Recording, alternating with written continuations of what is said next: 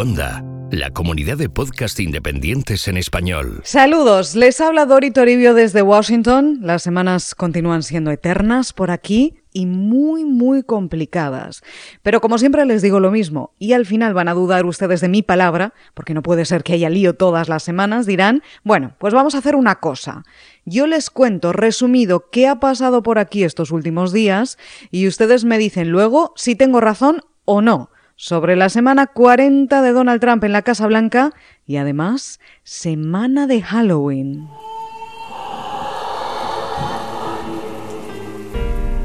Los hilos de Washington.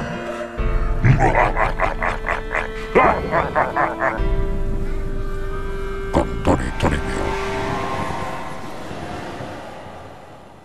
La semana empezaba con truco, nada de trato, porque en teoría esta iba a ser la gran semana de la unidad republicana en torno a la reforma fiscal, una de las grandes promesas de los conservadores. En la agenda estaba un idílico almuerzo en el Senado, todos juntos, para cerrar filas y sonrisas. Muy buenas, queridas amigas, amigos y queridas familias. Vamos a hacer barbacoa. Pero poco antes de comer, estallaba el lío.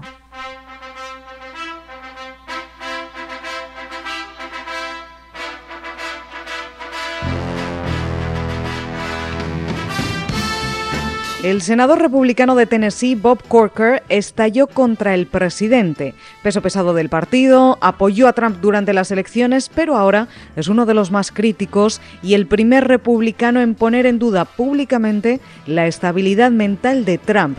El martes 24 de octubre reiteró todas esas dudas. When you kneecap that effort, you really move our country into a binary choice, uh, which could lead to a world war. So, Y advirtió de nuevo que Donald Trump puede llevar al país a una tercera guerra mundial, dijo. Lo que obviamente no le gustó nada al presidente y en Twitter, claro, le atizó con un cobarde, fracasado y facilitador del acuerdo nuclear con Irán. Nucelar. La palabra es nucelar. Corker al leer esto respondió de nuevo sin pelos en la lengua llamando al presidente mentiroso, peligro para nuestros hijos y para los códigos nucleares, y recordando que no tiene nada que perder, porque no se va a presentar a la reelección de su escaño en las elecciones legislativas de 2018. around the world, uh, someone of this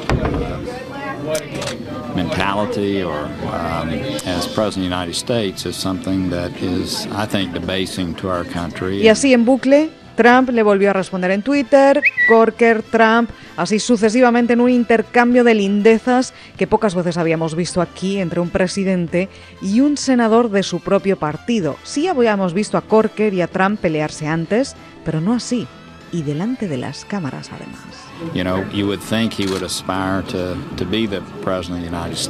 Y sobre todo horas antes de una idílica comida en el Senado para escenificar la unidad republicana. En medio de esta tensión, Trump llegó al Capitolio, donde, por si faltaba algo más de tensión, le recibió un manifestante lanzándole banderas de Rusia y gritando traición.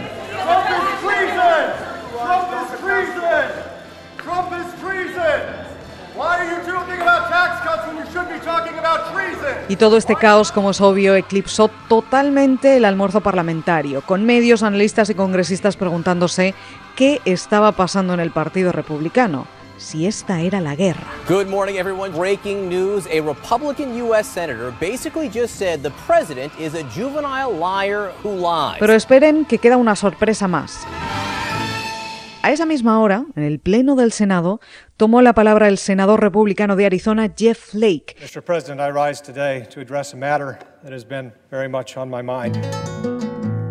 y anunció que él tampoco iba a aspirar a la reelección en 2018 y el suyo es uno de los escaños clave si los republicanos quieren conservar la mayoría en el Senado. Señor presidente, me levanto para decir basta, dijo Flake, con todas las televisiones del país en directo. It is something else. It is dangerous to a democracy. El comportamiento del presidente es un peligro para la democracia, añadió, y él no va a permanecer en silencio cómplice porque las próximas generaciones preguntarán ¿por qué no hicisteis nada? I have children and grandchildren to answer to, and so, Mr. President, I will not be complicit or silent. El senador Flake habló y habló cargando contra el presidente y contra el Partido Republicano por no alzar la voz públicamente contra Trump y por esperar a que cambie, cuando ya ha quedado claro que no lo va a hacer. I'm announcing today that my service in the Senate will conclude at the end of my term in early January 2019.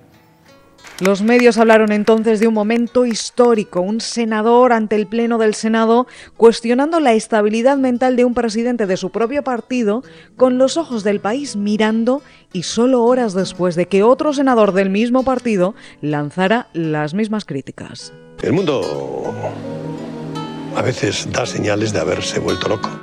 Pero para la Casa Blanca, los senadores Flake y Corker hacen esto por una sencilla razón. Su popularidad está por los suelos en sus respectivos estados y no tienen opciones de ganar.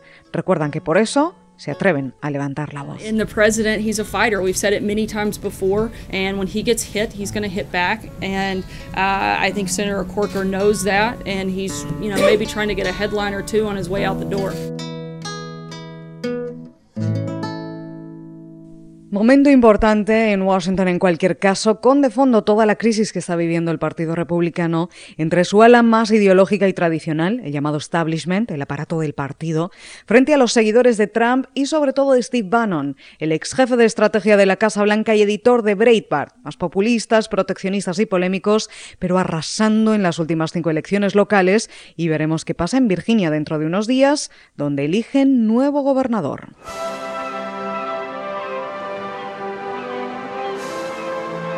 Los hilos de Washington con Dori Toribio. Pero ojo, ese mismo martes en el Congreso no solo estaba pasando toda esta guerra, escisión republicana. ¡Es la guerra! ¡Es madera! Por otro lado, a la misma hora, los republicanos de la Cámara de Representantes anunciaron nuevas investigaciones con Hillary Clinton en el foco. Una para revisar el acuerdo de uranio firmado por la administración Obama en 2010, con la venta a una empresa rusa que, según varios medios estadounidenses publican ahora, estaba siendo investigada por el FBI entonces y hablan de una trama de sobornos por descubrir. Toma, toma liada. Y además otra investigación para revisar la gestión del FBI y del Departamento de Justicia sobre el caso de los correos electrónicos de Clinton y la decisión de no presentar cargos contra ella pocos días antes de las elecciones de 2016. La liada padre. Y sí, otra vez estamos con todo esto. Los hilos de Washington. No se vayan todavía, aún hay más. Pero aún hay más. Hillary Clinton ha vuelto de lleno a los titulares en Washington por otra información del diario The Washington Post, precisamente que se publicó ese día, ese mismo y eterno martes 24 de octubre. Será la más intensa jornada, el día más largo. Aseguran que la campaña de Clinton y el Partido Demócrata estuvieron involucrados en la financiación del famoso y polémico dossier Trump.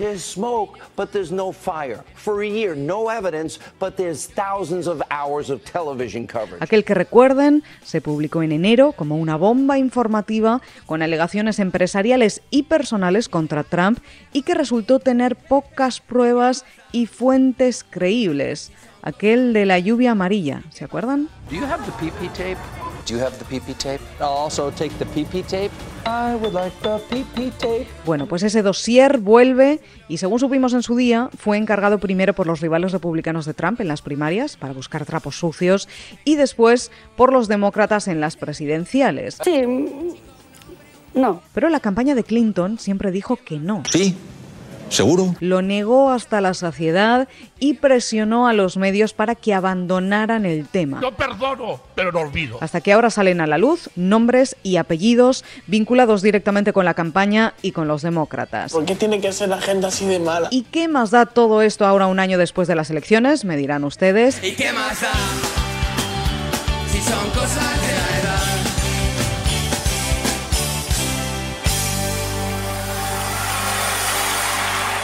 Pues sí, sí que es importante porque aquí alguien está mintiendo. Los hilos de Washington. Con Dori Toribio. Primero, porque sigue sin estar claro quién autorizó el pago, ya que el ex jefe de la campaña de Clinton, John Podesta, lo sigue negando en rotundo. Lo niego todo, acaso la verdad. Después porque, según el Washington Post, el FBI siguió pagando al exespía británico Steele a cargo de elaborar este dossier a través de una firma llamada Fusión GPS. No porta pas GPS, vostè. GPS, no sé lo que es eso. Què porta? Magdalenes. Y por último, porque este dossier está siendo parte de la investigación de la trama rusa, lo están usando como prueba y muchos republicanos quieren saber realmente qué papel jugó a la hora de abrirse la investigación que vincula al presidente Donald Trump con la interferencia electoral de Rusia en 2016. But how is this not the scandal of the century right now? Como ven, es un lío rotundo. Son temas difíciles, con tramas complejas, difíciles de seguir y con mucho ruido, que los republicanos y Trump están aprovechando para decir que ellos no conspiraron con los rusos y que fue Hillary y Trump es la víctima, mientras que los demócratas gritan que todo esto es una gran cortina de humo para apartar la mirada sobre el presidente de Estados Unidos. Y aquí, unos y otros, todos, hablan del nuevo Watergate. Well, I think it's very sad what they've done with this fake dossier. It was made up.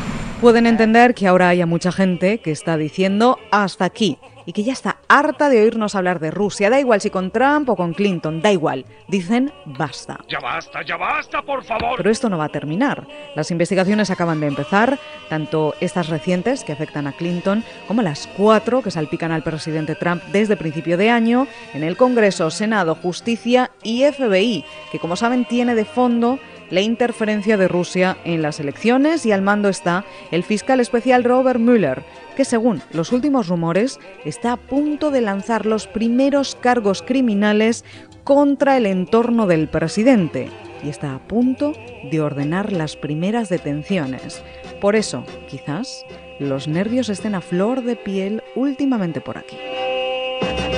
Y un momento porque aún no he terminado con los rusos, hay una cosa más. ¿Pero qué me estás contando? Para poner la guinda esta semana confusa en la política estadounidense, en la que también se desclasificaron miles de documentos del gobierno sobre el asesinato de JFK.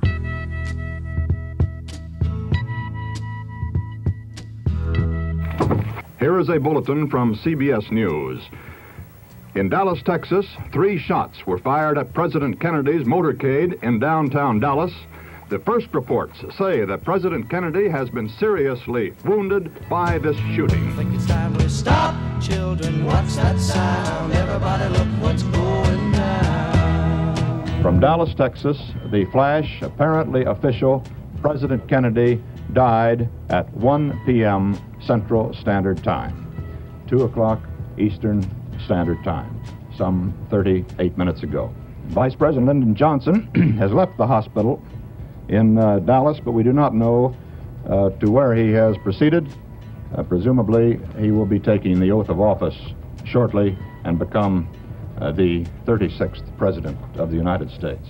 Se cumplía el plazo este mes de octubre para desclasificar una última tanda de documentos. Primero, el presidente Donald Trump decidió dar luz verde a la publicación de la gran mayoría, pero no de todos. Dejó inicialmente unos 300 bajo revisión por una cuestión de seguridad nacional, dijo. Existen cientos de documentos que ayudarían a probar que hubo una conspiración. Entonces, ¿por qué lo retiene o quema el gobierno?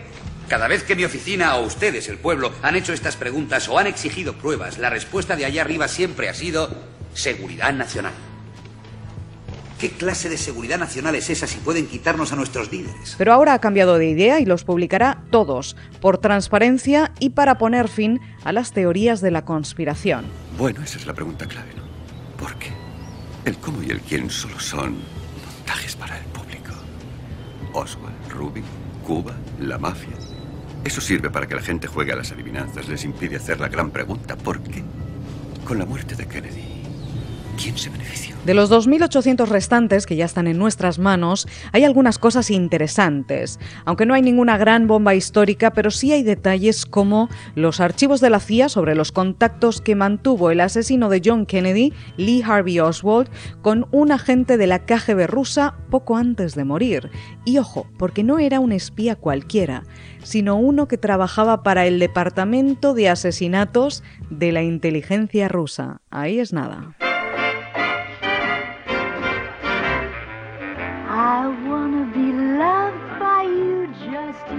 Y además hay otros detalles sobre los planes de la CIA para matar a Fidel Castro o sobre la muerte de Marilyn Monroe y su relación íntima con los Kennedy. Pero quedamos pendientes de esos cientos de documentos que continúan clasificados y que ahora Trump promete publicar. Y así es como llegamos al momento decisivo. Ustedes tienen la palabra ahora. Díganme, por favor, ¿tenía razón o no? ¿Era esta una semana brutal, complicada, agotadora y confusa o no? Y ojo con lo que se avecina esta próxima semana. Les mantendré informados de todo lo que ocurra por aquí, en los hilos de Washington. Hasta entonces, que pasen ustedes una excelente semana. Puedes encontrar más episodios de Los Hilos de Washington en cuonta.com.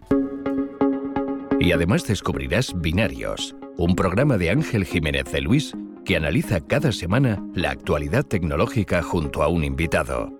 Si hay una lucecita roja, yo, eh, yo esto he estudiado. Si hay una lucecita roja es que ya está grabando bien. Hola y bienvenidos una semana más a Binarios. ¿Por qué empezamos? ¿Empezamos con Apple, por ejemplo? Por ejemplo.